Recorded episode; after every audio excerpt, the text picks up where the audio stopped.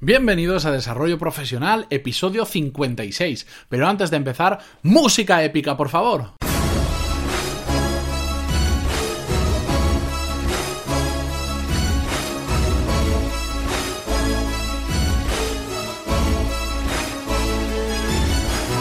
Muy buenos días a todos y bienvenidos a Desarrollo Profesional, el podcast donde hablamos sobre todas las técnicas, habilidades, estrategias y trucos necesarios para mejorar en nuestro trabajo, ya sea porque trabajamos para una empresa o porque tenemos nuestro propio negocio. Y hoy vamos a hablar sobre cómo rendir más mejorando nuestro espacio de trabajo.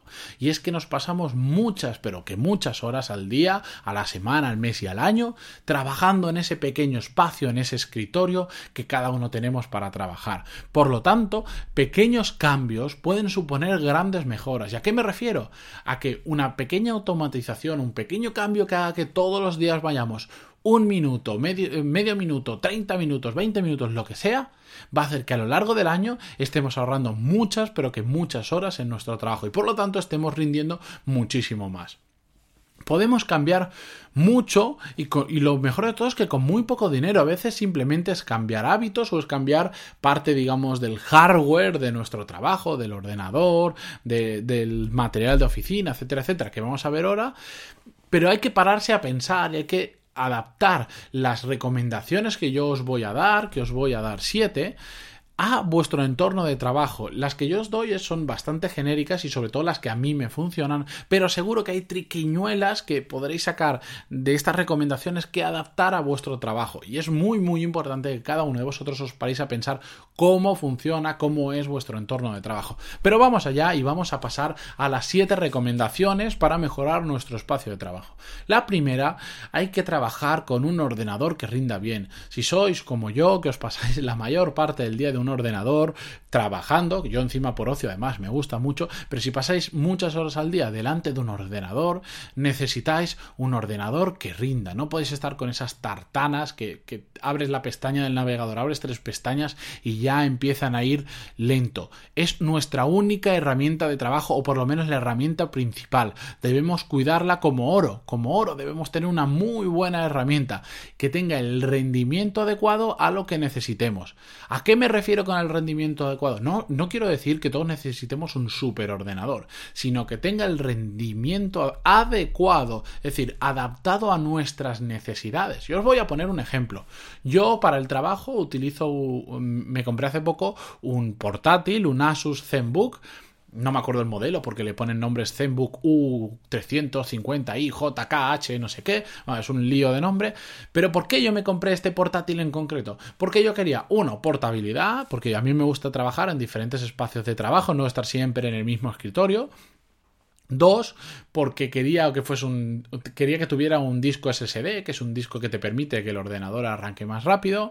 Tres, porque quería que fuera muy portátil. ¿Y a qué me refiero? A que pesara muy poco y ocupara muy poco. Es uno de 13 pulgadas que me entra perfecto en la mochila. Y que no pesara mucho porque como tengo que cargar todo el día con él cuando me muevo, quería que fuera muy, muy, muy portátil. Por eso me compré ese ordenador. No tiene un super mega rendimiento porque son de estos muy, muy finitos y sacrifican parte del rendimiento, pero tiene una barbaridad de batería y el rendimiento que me proporciona es adecuado a lo que yo necesito, porque yo trabajo mayoritariamente con Google Drive y después con eh, programas muy ligeros que me permiten grabar este podcast, editarlo, etcétera, etcétera. Pero no necesito un ordenador súper potente como el que necesita jugar a un juego, necesita procesar imágenes en Photoshop o en Illustrator. No, por eso yo me compré un ordenador adaptado a mis necesidades y un ordenador de ese tipo me costó, no sé, 600 y pico euros masiva, que no es que diga, bueno, es que me he comprado lo mejor del mercado, me he gastado 2.500 euros. No, no, no, es adaptado a mis necesidades.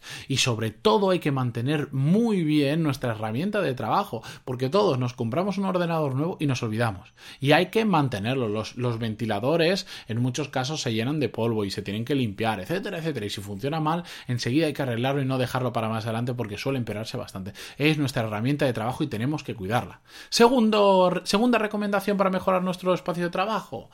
Hay que trabajar con pantallas grandes. Si tienes un escritorio fijo, Cómprate la pantalla más grande que puedas, la que más cómodo te resulte. ¿Por qué? Porque mejora muchísimo la multitarea. Por ejemplo, cuando estás revisando dos documentos que tienes el original y uno con cambios, es muy fácil ponerte la mitad de la pantalla con un documento y la otra mitad con el otro. Y vas muchísimo más rápido. Cuando estás trabajando en multitarea, con muchas cosas a la vez, pasar de un sitio a otro es mucho más fácil. Yo en el portátil llevo 13 pulgadas y bueno, cuando estoy fuera, eh, pues me cuesta un poquito más. Pero claro, cuando llego al despacho, conecto la pantalla grande y tengo la del portátil y una de 23 pulgadas, creo que es. Si puedes, siempre usa dos pantallas. Os digo que se mejora muchísimo. Es que aunque solo mejores 5 minutos al día en cuanto a velocidad, al cabo del año, 5 minutos al día por 200 días más o menos que se trabaja al año, ¿cuánto es? Mil minutos, divididlo entre 24 y entre 60 y sabréis cuántas horas os ahorraréis al año. Una barbaridad, ¿verdad? Pues imaginadlo a lo largo de vuestra carrera profesional. Yo lo que recomiendo siempre es mínimo 21 pulgadas, porque de ahí para abajo se quedan bastante pequeñitas, y lo óptimo para mí son entre 23 y 25. Si te coges pantallas mucho más grandes ya a veces es incómodo porque tienes que hasta mover la cabeza para ver una punta de la pantalla u otra, y es, es incómodo tener una pantalla tan grande tan cerca. ¿Y esto qué cuesta? Pues esto es un cambio que te puede costar entre 100, 150, bueno, entre 100 y 150 no, desde 100 euros, pero más o menos entre 100 y 150. Después ya se te puede ir la cabeza y gastarte si quieres 3.000 euros en una pantalla que las hay, ¿eh? pero va, no, no es necesario trabajar en Super HD, Mega 4K y no sé cuántas historias más. No, estamos trabajando y no necesitamos eso. Tercera recomendación, ten a mano todo lo que usas frecuentemente. Es muy obvio, ¿verdad? Pues muchas veces nos olvidamos y estamos rondando por la oficina buscando una grapadora, buscando unos clips, buscando lo que sea ten a mano todo lo que necesites frecuentemente. Si habitualmente buscas una grapadora, tenla ahí o en un cajón debajo del escritorio, pero tenla cerca. No pierdas el tiempo buscando material de oficina simplemente por pereza de no guardarlo o no comprarte el tuyo. Cuarta recomendación, mantén tu espacio de trabajo ordenado. Si perdemos las cosas, si lo tenemos tan desordenado que no sabemos dónde tenemos un documento, un contrato, lo que sea, perdemos muchísimo tiempo buscando eso. En cambio, si lo tenemos ordenado, si sabemos que aquí tenemos todos los contratos, aquí tenemos todos otros documentos, aquí tenemos catálogos, etcétera, etcétera, va a ser mucho más fácil cuando tengamos que buscar uno de ellos. Eh, en encontrarlo y no vamos a perder tiempo. Yo lo que hago, por ejemplo, yo tengo, digamos, una bandeja de entrada física, un espacio designado en el escritorio donde todos los papeles que que no son súper, súper importantes, los voy dejando ahí y en un momento de la semana que tengo más tranquilo o que quiero despejar mi mente, simplemente los cojo y los empiezo a ordenar y a ponerlos en su lugar correspondiente. Igual es escanearlos y subirlos a Google Drive, igual es meterlos en un cajón determinado o igual es tirarlos. Pero todo lo dejo en esa bandeja de entrada. Entonces, cuando yo busco algo, lo tengo muy fácil para encontrarlo porque lo tengo ordenado y yo conozco mi propio orden. Quinta recomendación, ten la silla más cómoda que puedas. Siguiente obviedad, pero es que es así. Y es que nos pasamos muchísimas horas sentados en nuestro puesto de trabajo, por lo tanto, es muy importante estar cómodo. Debemos estar cómodos. Yo además de una silla normal de oficina, lo que tengo es una, pelota, que de hecho la comprende Caldón, que mide unos 70 centímetros, adaptada a mi altura, que cuesta 9 euros y que te sirve para... Te sientas sobre ella como si fuese una silla de escritorio, se ha puesto bastante de moda y te sirve para mantener la espalda recta, estar en un mínimo de tensión que te permite... Eh, estar ejercitando ligeramente las abdominales y la zona lumbar, no para que se marquen, sino para tenerlas ejercitadas. Y está bastante bien, solo que yo no aguanto todo el día sobre esa pelota porque al estar en tensión, por decir, desgasta, aunque sea muy poquito, mi energía y quiero aprovechar toda mi energía para trabajar y no para estar en esa postura. Entonces yo voy combinando entre la silla y la pelota, depende de la época, a veces la pelota ni la veo, pero normalmente intento al menos pasar 15 o media hora, 15 minutos o media hora sobre la pelota para estar haciendo algo de ejercicio mientras estoy trabajando y también me ayuda a distraerme, es un poco un, juego.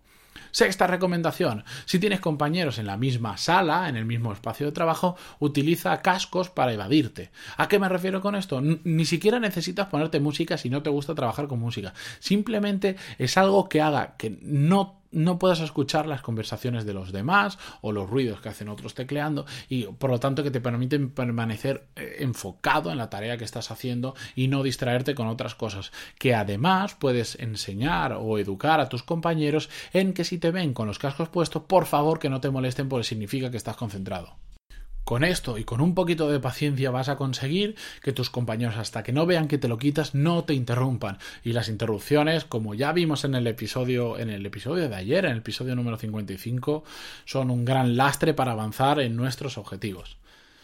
Séptima recomendación, elimina las todas las distracciones posibles. ¿Ya que me refiero? Bloquea las webs de consulta rápida, de estas que nos distraen. Ya sabemos, una se llama Facebook, creo, la otra se llama Marca y otros periódicos. Elimina, bloquea todas esas webs, que hay un montón de apps y de extensiones para el navegador que te permiten hacerlo durante un tiempo determinado, para que si tienes la tentación de hacerlo, veas que te lo bloquea. Y cuando lo haces unas cuantas veces, al final ya no te metes porque te acostumbras eh, a, no entrar porque no te va a dejar. Otra forma más fácil de hacer esto mismo es simplemente eliminar todas las contraseñas del navegador. Entonces, cada vez que intentes meterte a Facebook, te va a pedir tu email y tu contraseña. Y solo por pereza, al final, ya te. Es un recordatorio de que no lo tienes que hacer, porque si simplemente entras y ya te está enseñando noticias, te lías. Pero si primero tienes que poner la contraseña, el email y tal, ya verás como es un disuasorio a no hacerlo.